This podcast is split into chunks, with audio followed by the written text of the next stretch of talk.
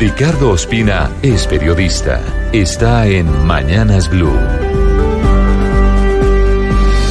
6.22 minutos. Se sigue tensionando la cuerda para el general Nicasio de Jesús Martínez, comandante del ejército cuyo ascenso general de cuatro soles está a punto de discutirse en comisión y en la plenaria del Senado con un ambiente bastante enrarecido por el fantasma de las ejecuciones extrajudiciales que lo sigue persiguiendo.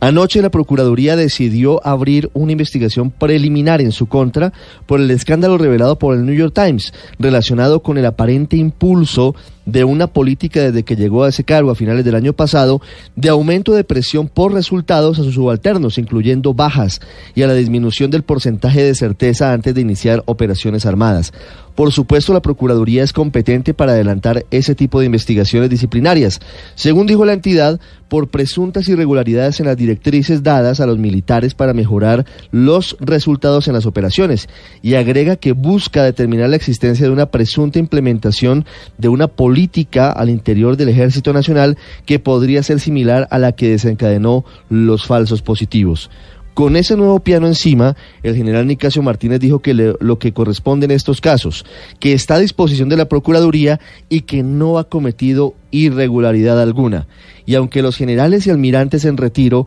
firmaron una carta para respaldarlo, la verdad es que para su ascenso general de cuatro soles o general full, como dicen en la milicia, Martínez tendrá un camino no tan sencillo como se creía, ya que desde la Alianza Verde, por ejemplo, el senador Antonio Sanguino pidió que su caso se vote por separado para poder analizarlo en detalle, mientras que senadores de partidos de gobierno, que en teoría deberían respaldarlo a pie juntillas, hoy dicen que evaluarán detalladamente el caso y las pruebas. Aunque hoy no existe impedimento legal alguno que no le permita continuar en su cargo, varias voces comienzan a preguntarse si el general Nicasio Martínez debería mirar el entorno complejo que afronta para decidir si sigue al frente del ejército o si da un paso al costado para evitar un mayor desgaste personal e institucional.